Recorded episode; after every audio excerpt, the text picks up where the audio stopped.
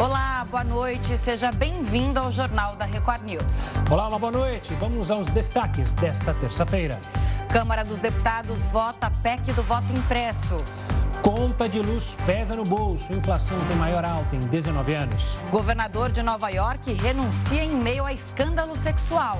E ainda, Lionel Messi é o novo jogador do Paris Saint-Germain.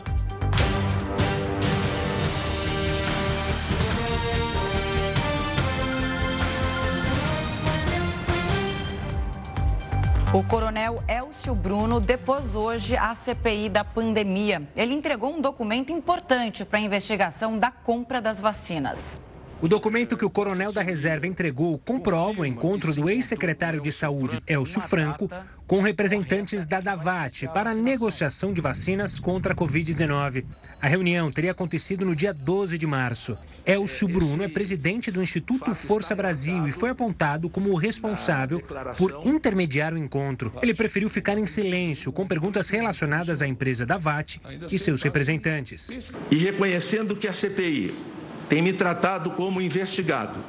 O STF concedeu a mim um habeas corpus assegurando o direito ao silêncio em relação aos fatos que eventualmente possam prejudicar a minha defesa.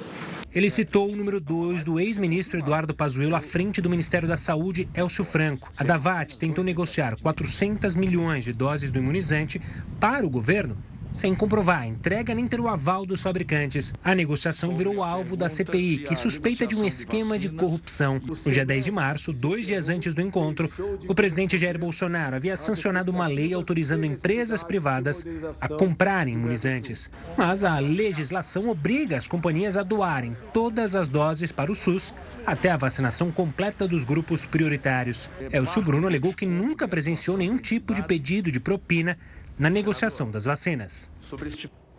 Vamos então agora até Brasília com o repórter Matheus Scavazini para falar sobre isso. Matheus, uma boa noite. O que, que, a gente pode destacar? O que, que você destaca do depoimento do coronel à CPI? Aliás, em vários momentos ele se recusou a responder as perguntas. Foram 50 vezes que ele recorreu ao direito de não responder, não é isso? Boa noite, Gustavo, Camila. Pois é, ele não quis responder a várias perguntas relacionadas a alguns assuntos, entre eles a da VAT e representantes, e também o Ministério da Saúde e servidores atuais e também ex-servidores. Elcio Bruno negou que tivesse influência no Ministério da Saúde e que conhecesse o ex-secretário executivo da pasta, Coronel Elcio Franco. Ele negou também que tenha presenciado algum pedido de algum tipo de pedido de propina para a compra de vacinas e que o Instituto Força Brasil, que é presidido por ele, tinha a intenção de acelerar a autorização para as empresas privadas comprarem as vacinas. Apesar disso, ele não respondeu se o Instituto tinha aval para negociar os imunizantes. Gustavo. Matheus, obrigada pelas informações por enquanto. Você volta daqui a pouquinho para falar mais com a gente, tá? E a gente segue aqui. O plenário da Câmara dos Deputados debate neste momento a proposta de emenda à Constituição do voto impresso.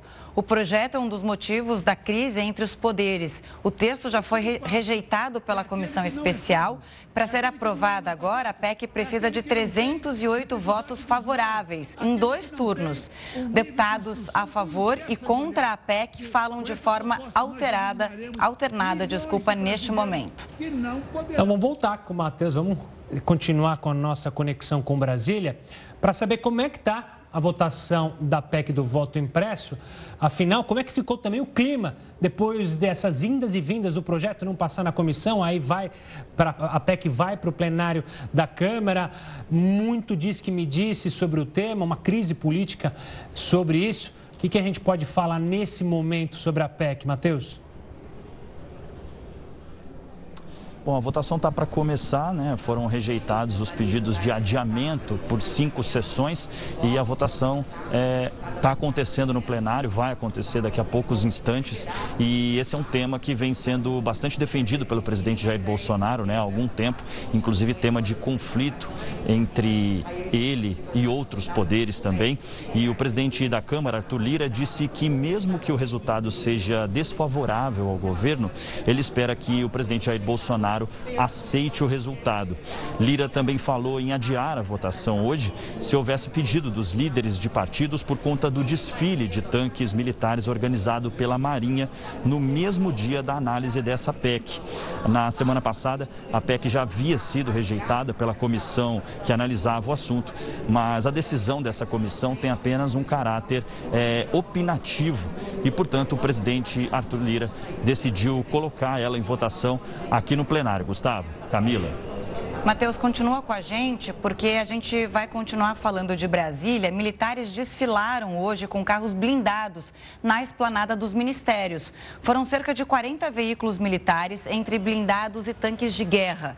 Durante o ato, foi entregue ao presidente Jair Bolsonaro um convite para participar de um exercício militar que vai ser realizado este mês, perto de Brasília. Vários senadores se manifestaram e consideraram o desfile uma tentativa de intimidação. A maioria criticou o ato. E a gente volta com você, Matheus, porque a gente quer saber como foi a repercussão do desfile dos tanques blindados por aí. Pegou mal? O desfile foi ideia do alto comando da Marinha, não é isso? Exatamente, Camila. É, foi um desfile organizado pela Marinha e o presidente Bolsonaro acompanhou da rampa do Palácio do Planalto, acompanhado por ministros de governo, o ministro também da Defesa, Braga Neto, e comandantes das Forças Armadas. O desfile aconteceu pela Praça dos Três Poderes e Esplanada dos Ministérios e durou cerca de oito minutos. O presidente Jair Bolsonaro recebeu um convite de um oficial da Marinha para participar, para poder acompanhar esses treinamentos militares que vão acontecer na cidade cidade de Formosa, próximo a Brasília aqui. Mas até então, esse, esse desfile nunca havia acontecido é, com, é, com carros militares aqui na esplanada dos ministérios. A repercussão foi grande e foi entendida como um recado de Bolsonaro a outros poderes por conta desses recentes desgastes com o governo. Com a votação da PEC do voto impresso também para hoje, eh, a atitude foi entendida por muitos parlamentares como uma intimidação. A Marinha negou e disse que a passagem já estava marcada antes da votação da PEC ser marcada aqui pela Câmara. Representantes de outros poderes foram convocados para essa cerimônia, mas eles decidiram não comparecer. Arthur Lira, presidente da Câmara, disse que o desfile não é usual, mas minimizou a situação, dizendo que não houve nada além disso. Já o presidente do Senado, Rodrigo Pacheco, reagiu de forma mais dura e disse que nada e nem ninguém vai intimidar as prerrogativas do parlamento.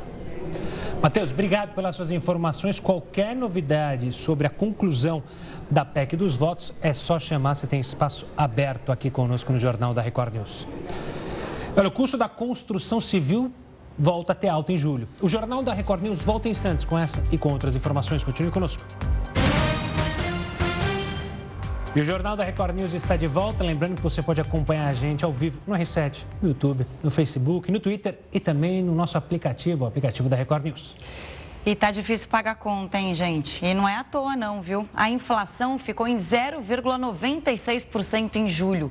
É a maior variação para o mês desde 2002. O maior impacto veio da energia elétrica, que subiu quase 8%. A alta é explicada pela bandeira tarifária vermelha, que passou a cobrar quase 10 reais a cada 100 kW consumidos. A sobretaxa é reflexo da crise hídrica. Dos nove itens que compõem o IPCA, Índice Nacional de Preços ao Consumidor Amplo, oito tiveram alta. No acumulado de 12 meses, a inflação chegou a 8,99%, a mais alta desde 2016 e bem acima do teto da meta estabelecida pelo Banco Central, que seria de 5,25%. E para falar mais sobre a alta da inflação aqui no Brasil, a gente conversa com o economista Matheus Peçanha, que é pesquisador da Fundação Getúlio Vargas. Matheus, uma boa noite a você. Como a gente acabou de mostrar, nove, é, é, nove grupos de produtos e serviços pesquisados, só saúde e cuidados pessoais registrou queda nesse período. Ou seja, está mais caro morar e trabalhar e comer, por exemplo. E o grande vilão como a gente viu aí na reportagem, é a energia elétrica. Boa noite, Camila. Boa noite, Gustavo. É, sim, é, o grande vilão foi a energia, sim, e por vários motivos. Porque, em primeiro lugar, é, para o próprio consumidor, como é o, o intuito do IPCA, né? ele mede ali a conta de luz que você recebe na sua casa e ela, de, do mês passado para cá, ficou 8% mais cara e, e ela é, é, um gasto que você não tem como, como substituir, não tem como é, burlar, né? É, então, isso impacta muito no, no, orçamento das famílias, de todas as famílias, e principalmente das famílias mais pobres, que têm um orçamento é, mais restrito e que vai, sei lá, praticamente 50% do seu orçamento para a energia elétrica. Mas também ele impacta toda a cadeia, porque assim como esse custo de energia está tá, tá influenciando no consumidor, ele também está impactando no industrial, que eventualmente vai repassar esse, esse custo para os seus produtos.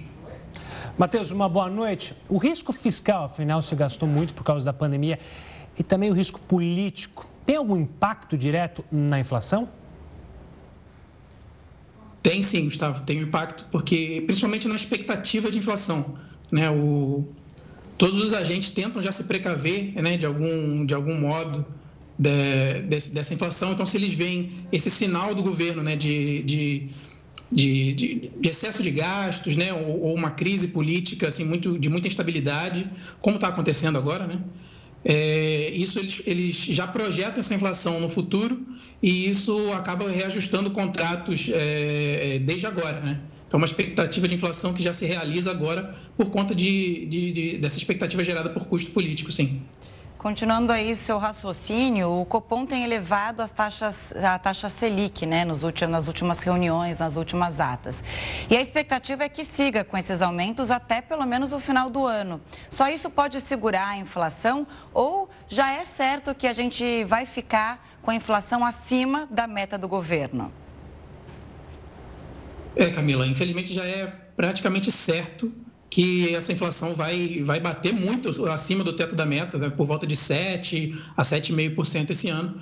Mas é, quando o Banco Central é, começa a trabalhar elevando essa taxa de juros, a gente só vai sentir esse impacto mais para frente. Então, o Banco de Juros está nessa, nessa pegada de elevar os juros agora para segurar a inflação do ano que vem né, porque demora volta de seis a nove meses para a gente sentir o impacto desse aumento de juros diretamente no, no, nos preços do consumidor final. Então, o Banco Central agiu agora para já tentar segurar a inflação do ano que vem, que, é, pelo menos nas expectativas do mercado, está em linha assim, com, a, com a meta do Banco Central para o ano que vem. Matheus, qual é o peso que a inflação, aliada às incertezas da pandemia, isso globalmente, como esses dois vilões podem afetar a recuperação econômica aqui do Brasil? É, o, o, impacto disso é justamente por causa da, da, da política monetária. Né?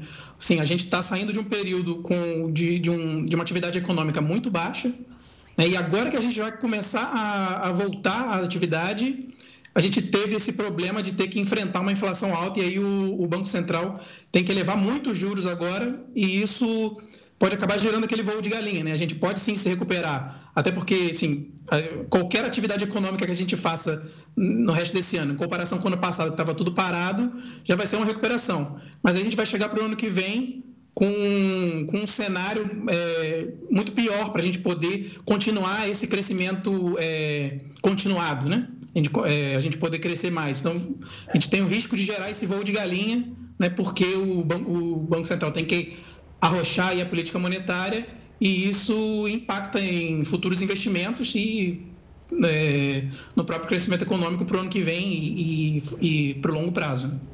Preocupante, né, Matheus? Agora, usando um dado que você mesmo disse aqui, 50% do orçamento das famílias de classes mais baixas é, estão indo para a energia elétrica, só para o pagamento de luz. Mas as pessoas têm que pagar aluguel, as pessoas têm que comer. E eu queria também que o senhor comentasse a situação da classe média em relação a essa inflação grande. Ela também é muito afetada, tem parte do orçamento aí comido pelas contas. Sim, se você pegar o INPC, né, que, que é a, a, conta do, da inflação do que o IBGE faz para as famílias de, de renda mais baixa, de até quatro salários mínimos, é, é, o acumulado do ano já está em quase 10%, né? enquanto o, o IPCA normal está tá chegando a 9%, o, o da, da, renda baixa já está chegando a, a 10%, por conta de alimentos e energia elétrica, né? que por causa dessa crise hídrica que afeta tanto alimentos quanto energia elétrica, né? é, isso impacta muito mais no orçamento dessas famílias de, de menos poder aquisitivo. Tá certo. Matheus, obrigado pela conversa aqui conosco no Jornal da Record News. Um forte abraço e até uma próxima. A gente segue falando de inflação, mas a inflação na construção civil, que chegou a quase 2% em julho. No ano, o acumulado foi de 13,49%. O custo por metro quadrado passou para R$ 1.448.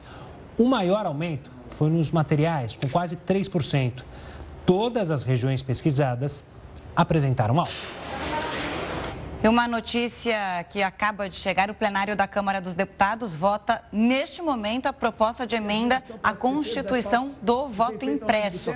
Lembrando que, para ser aprovada, a PEC precisa de 308 votos favoráveis em dois turnos na Câmara. A impressão do voto é a bandeira do presidente Jair Bolsonaro. Esse tema foi pautado pelo presidente da Câmara, Arthur Lira, mesmo depois da comissão especial rejeitar o relatório relatório favorável à proposta. E você segue acompanhando essa votação aqui no Jornal da Record News. O ex-presidente dos Estados Unidos causou aglomeração em festa de aniversário. Pois é, a gente traz essa e outras informações daqui a pouco. Estamos de volta com o Jornal da Record News para analisar a situação da pandemia aqui no Brasil. Vamos aos números. Segundo o CONAS, o país chegou à marca de 20 milhões 212.642 casos. No total, o Brasil registra 564.773 mortes desde o início da pandemia. 1.211 pessoas morreram pela Covid-19 nas últimas 24 horas. E agora a gente vai ver como está o andamento da vacinação em todo o Brasil. Mais de 51,43% dos brasileiros foram imunizados com a primeira dose. 22,6% ou 0,6% da população tomou as duas doses ou a dose única. E a cidade do Rio de Janeiro vai interromper o calendário de vacinação amanhã. O motivo? A falta de doses para a primeira aplicação. Vamos até lá então conversar com o repórter Pedro Paulo Filho. Uma boa noite, Pedro. As suas informações. Pois é, Gustavo. A gente, inclusive, tinha trazido ontem aqui essa ameaça de interrupção da aplicação da primeira dose, o que está se confirmando hoje por causa, segundo a Prefeitura, do atraso de repasse de vacinas contra a Covid-19. Boa noite para você, Camila, a todos que acompanham o Jornal da Record News. Olha, esse anúncio da suspensão do calendário de vacinação foi feito pelo prefeito Eduardo Paes no início da noite. Pelas redes sociais, ele disse que a aplicação da primeira dose, que estava prevista para os cariocas de 24 anos, nessa quarta-feira, isso deve acontecer deve acontecer na quinta-feira, isso se as vacinas prometidas pelo Ministério da Saúde chegarem de fato durante essa madrugada. Mas ainda não há a confirmação dessa nova remessa aqui para a cidade do Rio de Janeiro. Em nota, a Secretaria Municipal de Saúde reforçou que o estoque disponível pode ser apenas aplicado para a segunda dose de quem já estava agendado. Isso os cariocas podem procurar para quem tinha que tomar a segunda dose nessa quarta-feira. Pode procurar os, os postos de saúde que vão receber a segunda dose. E também a primeira aplicação nessa quarta-feira só vai ser possível para um grupo especial, que é uma repescagem especial que está acontecendo desde a semana passada. Que grupo é esse?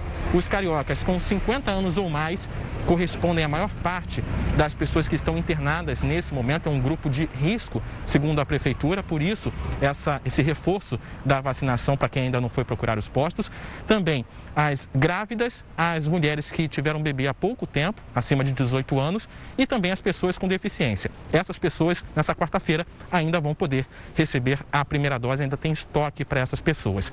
Segundo a Secretaria Municipal de Saúde, a grande preocupação por aqui é o avanço da variante Delta, que já corresponde a quase 50% dos casos de Covid-19.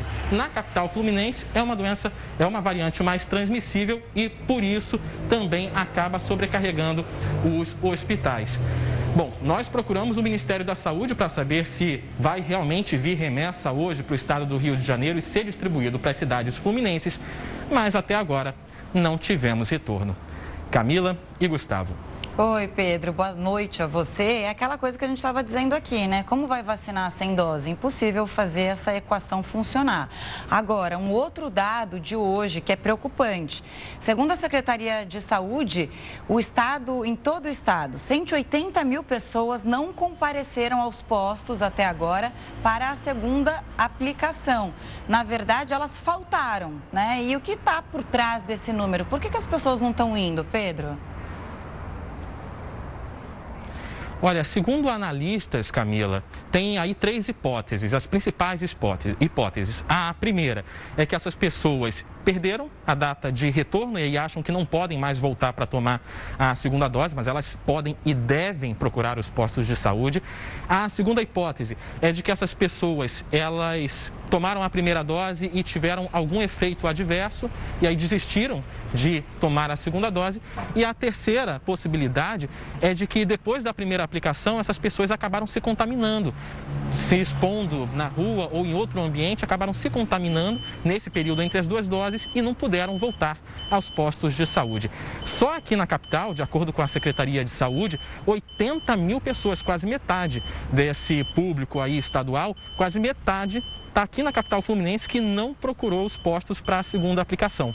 Por isso, a prefeitura, a partir do dia 20 de agosto, depois de terminar aí a imunização com primeira dose dos adultos com 18 anos ou mais, vai começar a fazer uma busca por essas pessoas para convencê-las da importância da imunização.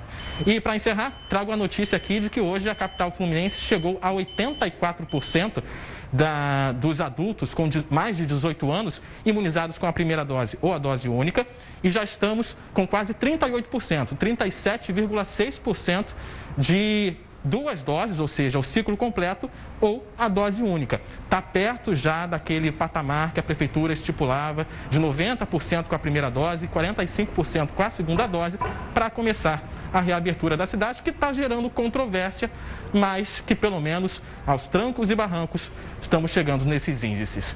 Camila e Gustavo.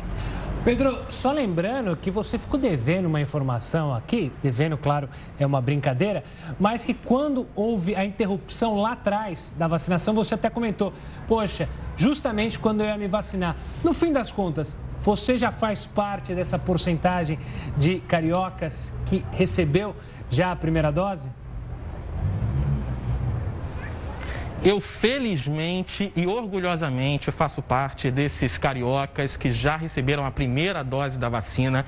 Não escolhi a vacina, fui ao posto de saúde, apresentei minha identidade, recebi a minha primeira dose, que é, foi a Pfizer, mas poderia ser qualquer outra. Minha segunda aplicação vai ser no final de outubro, isso ainda está sendo visto aqui na cidade do Rio de Janeiro.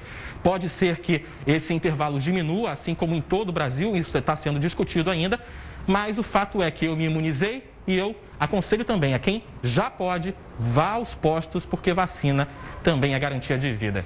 Gustavo e Camila. Bom ponto. Agora, Pedro, antes de você ir embora, você vai ter que prometer pra gente que vai trazer aqui a foto de você vacinando, porque já virou assim uma novelinha. A gente quer saber e a gente quer a prova dali que você foi vacinar. Assim você inspira outras pessoas que não foram tomar a segunda dose ou que por qualquer outro motivo ainda não compareceram aos postos de saúde. Então você vai inspirar essas pessoas a se vacinarem como eu e como Gustavo. Boa noite para você. A cidade de São Paulo já tem 50 casos confirmados da variante Delta e a maioria em pessoas que não tomaram as duas doses da vacina, como a gente está dizendo aqui. Desses 50 casos, 40 foram analisados. 14 pacientes não tinham tomado vacina contra a Covid-19, nenhuma das doses. Outros 14 tinham recebido apenas a primeira dose e 13 estavam com a imunização completa. Nos outros nove casos, não há registro de vacinação. E o Uruguai anunciou hoje que vai reabrir as fronteiras para estrangeiros a partir de 1 de setembro. A partir dessa data, poderão entrar no país quem apresentar comprovante de vacinação. A permissão será progressiva e vai começar com os estrangeiros que têm propriedades no país, regra que vale, inclusive, para os brasileiros. O comprovante de vacinação não será necessário para menores, mas todos deverão apresentar o teste negativo para o coronavírus. A produção brasileira de grãos caiu em julho. O levantamento foi divulgado hoje pelo IBGE. O Brasil não conseguiu atingir a meta de produção de alimentos para julho. A safra registrou uma queda de 0,9%. Isso equivale a quase 2 milhões e meio de toneladas de grãos.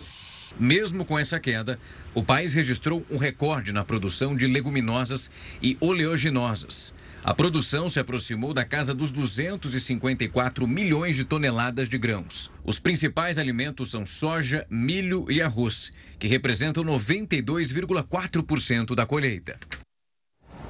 Voltando a falar de Brasília, o Senado aprovou hoje o texto base do projeto que revoga a Lei de Segurança Nacional. A proposta também inclui no Código Penal uma lista de crimes contra a democracia. Entre os crimes estão golpe de Estado, interrupção do processo eleitoral, comunicação enganosa em massa e atentado ao direito de manifestação. A Lei de Segurança Nacional é de 1983, período em que o Brasil ainda vivia sob ditadura militar. Possíveis alterações ainda serão analisadas. O projeto vai agora à sanção do presidente Jair Bolsonaro. Para continuar nesse assunto, a gente vai conversar agora com o cientista político Vitor Oliveira, que é professor da Fundação Getúlio Vargas. Vitor, bem-vindo ao Jornal da Record News. Uma boa noite a você. O presidente Bolsonaro usou a Lei de Segurança Nacional algumas vezes já para investigar críticos ao seu governo. Se não me engano, quatro vezes desde 2020. Não me parece que o presidente vai ter interesse em sancionar o projeto do Senado.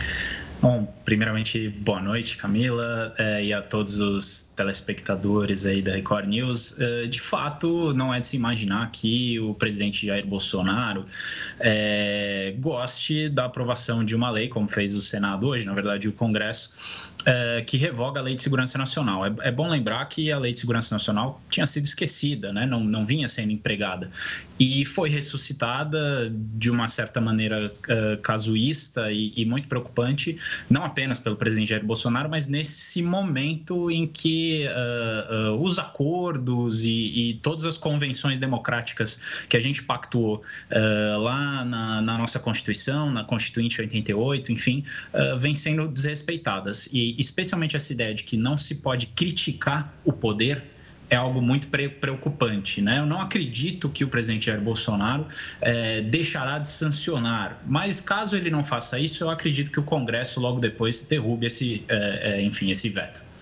Professor, você bem lembrou, né? ela já foi usada é, várias vezes. O STF, o ministro Alexandre de Moraes, também invocou a Lei de Segurança Nacional para prender o deputado Daniel Silveira por fazer apologia ao AI-5.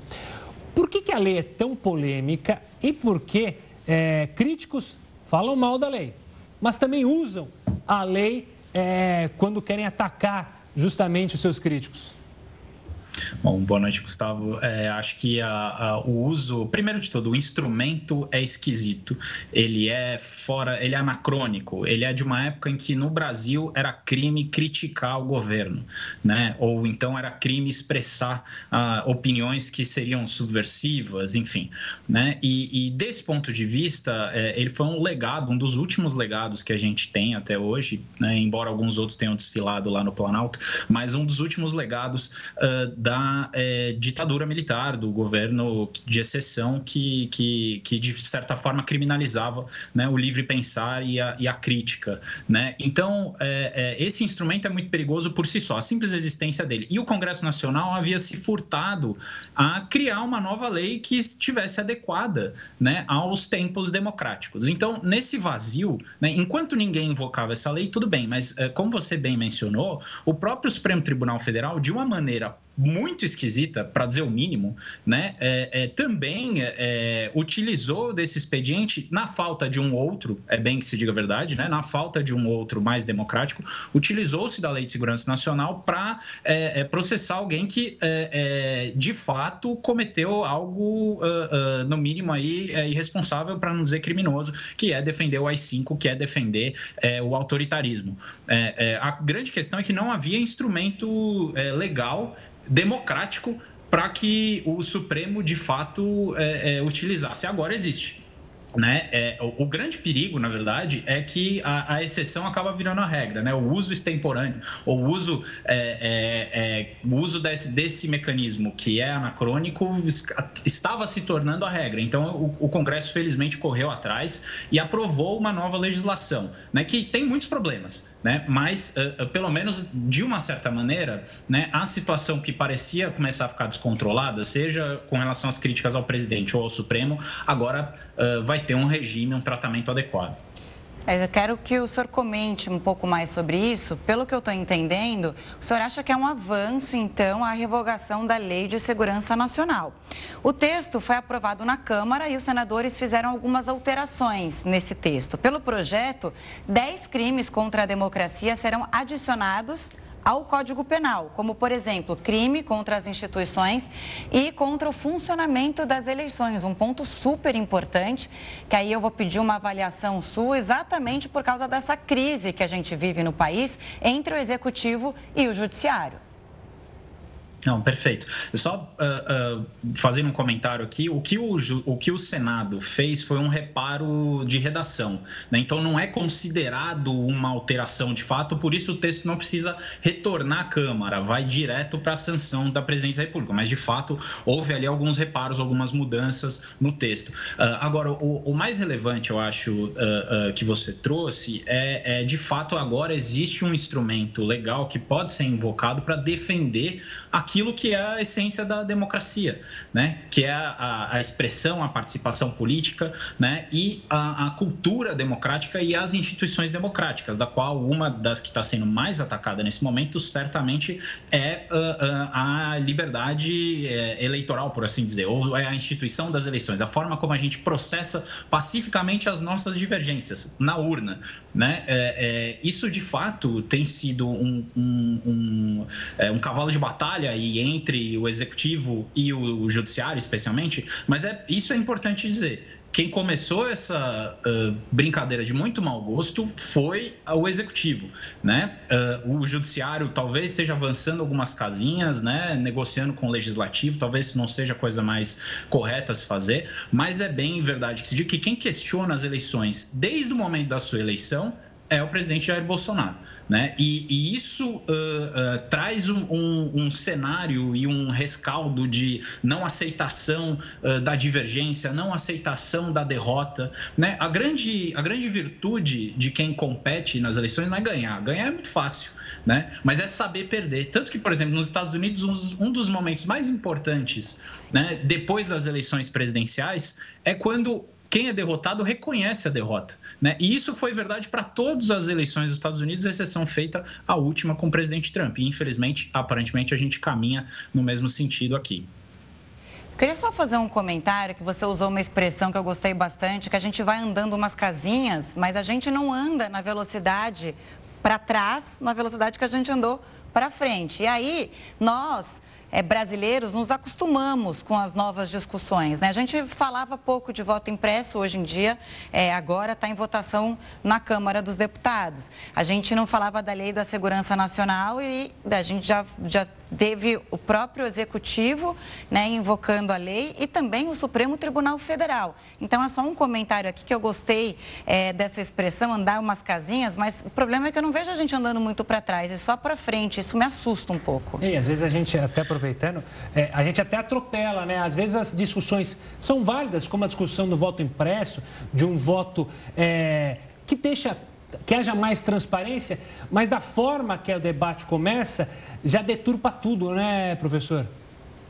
Não, com certeza. Eu acho que assim os avanços, por exemplo, a gente teve um avanço muito interessante em 2017 na última reforma eleitoral, que foi a extinção das coligações nas eleições proporcionais, ou seja, aquelas que, em que a gente elege deputados, vereadores e tal, algo que vai dar mais facilidade para o eleitor participar das eleições, né? Ele vai votar num candidato e, e só candidatos daquele partido vão ser eleitos, enfim.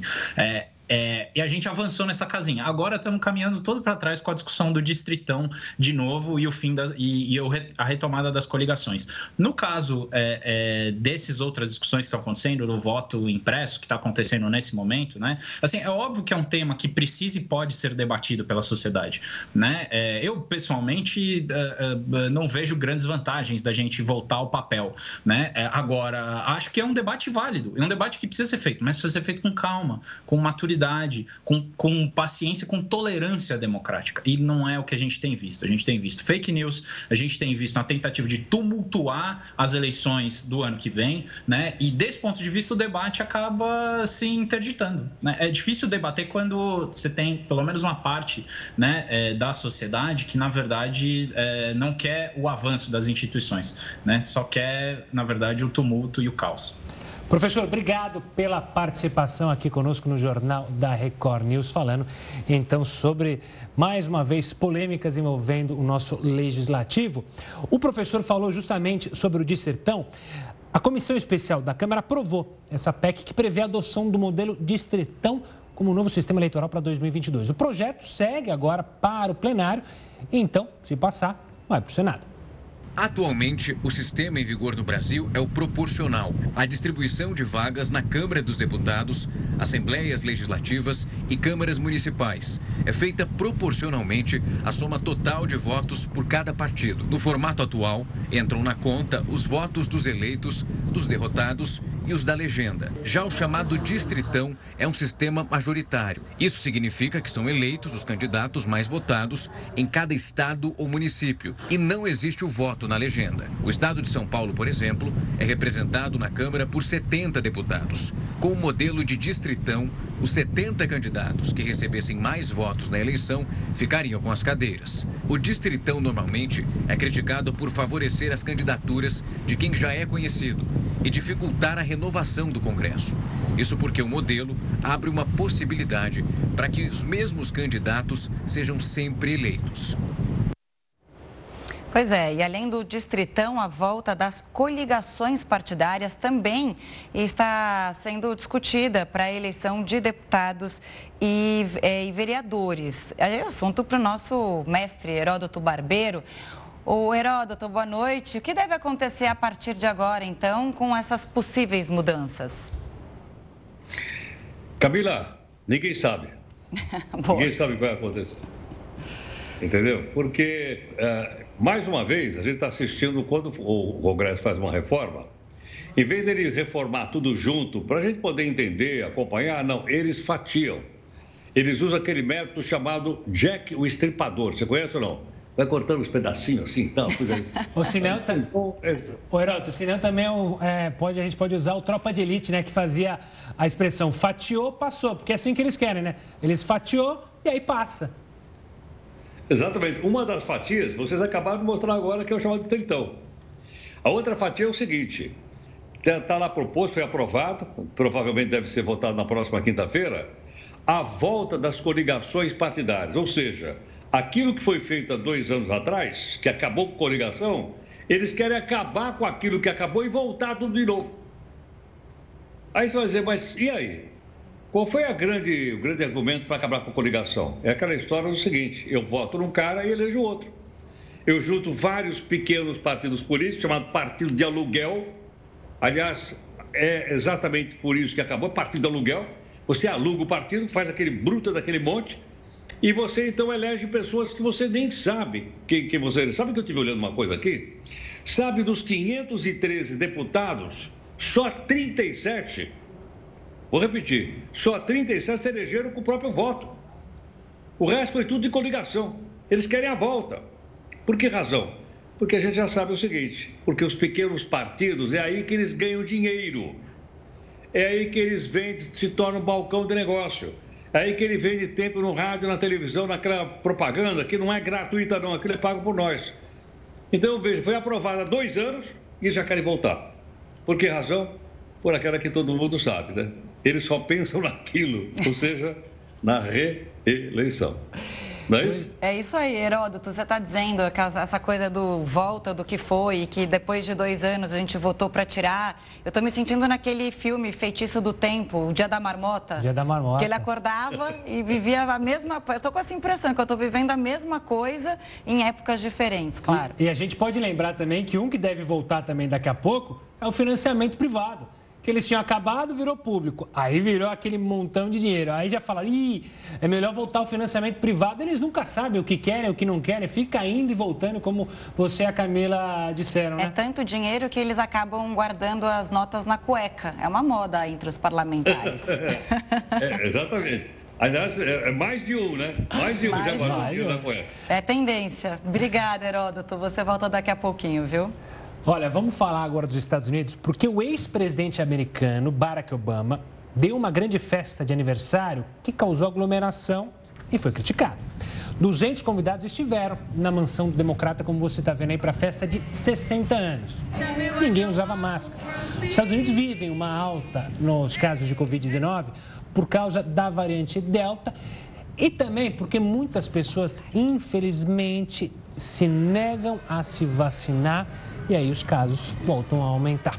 Gustavo, vamos comentar sobre essa festa? Se der até para a gente voltar com essas imagens, o Obama se divertindo. É só para lembrar aqui que nos Estados Unidos, as festas, em alguns estados, as festas não estão proibidas. E teve um detalhe: os convidados estavam indo para a festa e no meio do caminho eles foram desconvidados porque era muita gente, eles resolveram cortar alguns convidados da lista. Imagina a situação, você já pronto para ir, não é qualquer festa, né? É, é ex-presidente ex Barack Obama, você está é, se dirigindo a uma ilha, porque foi numa ilha essa festa, e de repente você recebe uma mensagem que você foi desconvidado não deve ter sido fácil para esses convidados, né? Pois é, de 500 caiu para 200 em meio às críticas, né? Muitos criticaram, muitos disseram, é, até nas redes sociais nos Estados Unidos, que se fosse uma festa do ex-presidente Donald Trump, as críticas seriam enormes. Mas como era do ex-presidente Barack Obama, as críticas não foram tantas. Enfim, mais uma polêmica lá nos Estados Unidos envolvendo republicanos e democratas. E a gente continua nos Estados Unidos porque depois de denúncias de assédio sexual, o governador de Nova York, Andrew Cuomo, renunciou ao cargo. Ele vai ser substituído pela vice dele, Cat Hochul. A democrata enfrenta 11 acusações, ou democrata, desculpa, enfrenta 11 acusações de mulheres que trabalhavam com ele. Hoje, Cuomo negou ter praticado qualquer tipo de crime. Apesar disso, o político reconheceu que nessas circunstâncias, o melhor que ele pode fazer é deixar o cargo. Vão ser 14 dias de transição. É a primeira vez que o estado de Nova York será governado por uma mulher. E esse, a renúncia dele até foi um pedido do presidente Joe Biden. E quem assume é justamente uma mulher que lutava, é, ela encampava projetos para evitar os assédios, principalmente nas universidades. Bombeiros ainda trabalham para evitar incêndios florestais na Grécia e na Turquia. O Jornal da Record News volta em instantes. O Jornal da Record News está de volta. Lembrando que você pode acompanhar a gente ao vivo no R7, no YouTube, no Facebook, no Twitter e também no aplicativo da Record News. O senador José Serra, do PSDB de São Paulo, anunciou hoje que vai tirar licença do cargo para um tratamento de saúde. O ex-governador de São Paulo pediu licença de quatro meses para se tratar da doença de Parkinson, em estágio inicial. O parlamentar, de 79 anos, também vai tratar um distúrbio do sono. Ele vai ser substituído pelo suplente José Aníbal. E o Congresso Nacional vai ter que se debruçar e decidir como é que fica a situação dos precatórios no ano que vem. Isso é assunto, mais uma vez, para o Heroto Barbeiro. Heroto, a estratégia do governo é conseguir abrir espaço no orçamento para bancar auxílios, como o novo Bolsa Família. Mas é calote ou não é? Olha, eu não diria que é calote, eu diria que é escolha de Sofia. Ou seja, não tem grana para os dois.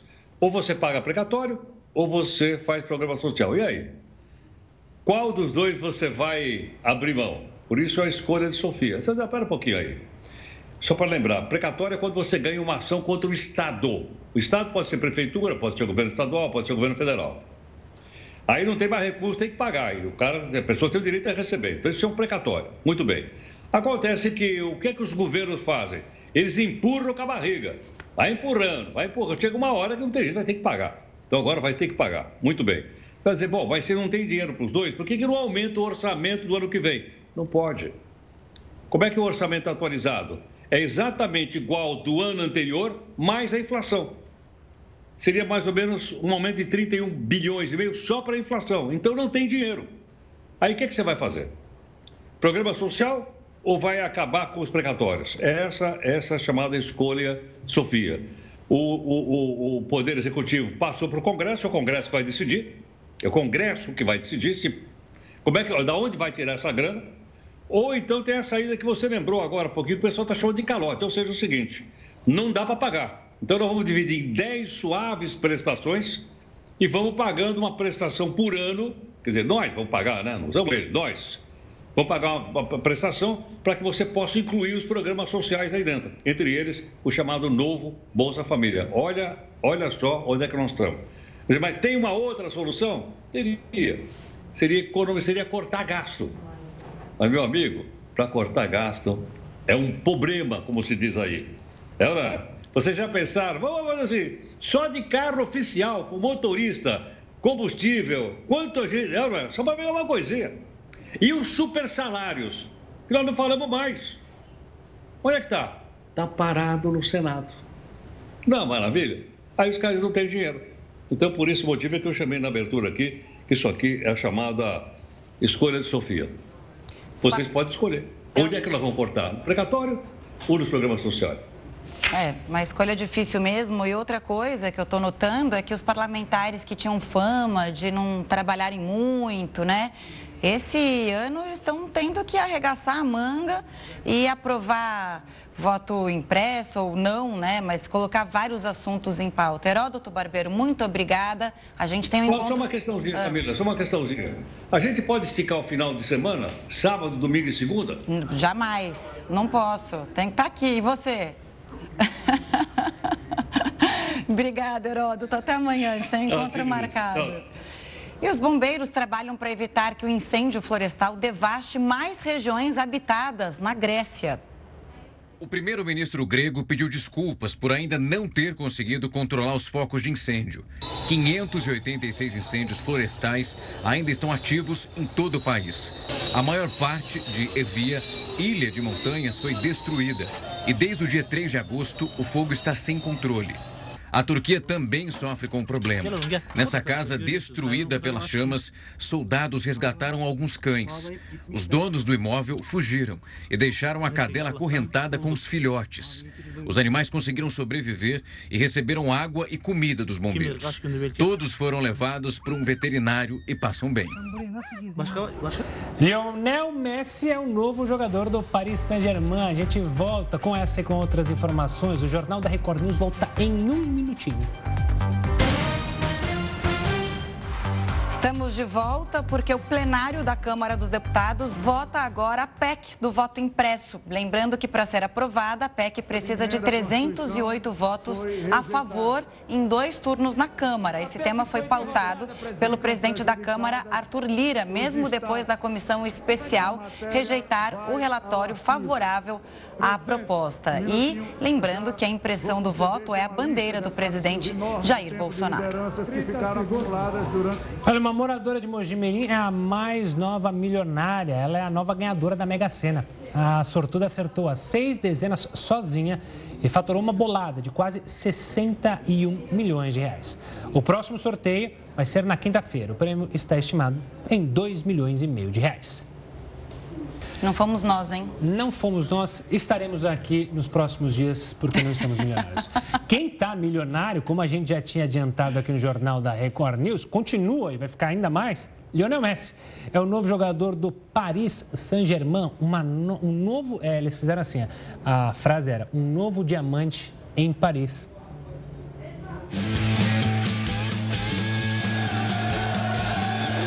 Depois de ser visto em Paris interagir com os torcedores, Messi foi anunciado nas redes sociais do clube francês.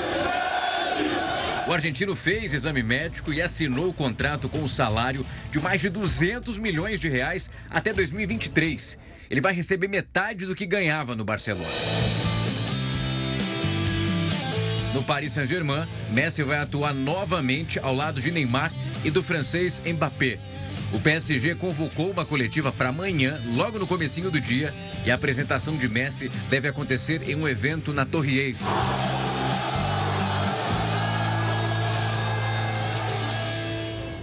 Notícia urgente porque os deputados rejeitaram e arquivaram a PEC do voto impresso. Eles precisariam de 308 votos a favor e só tiveram 229. E o jornal, o jornal da Record News fica por aqui. Obrigada pela audiência. Manu Caiado está chegando aí com o News das 10. Boa noite para você. Uma ótima noite e a gente se vê amanhã. Tchau, tchau.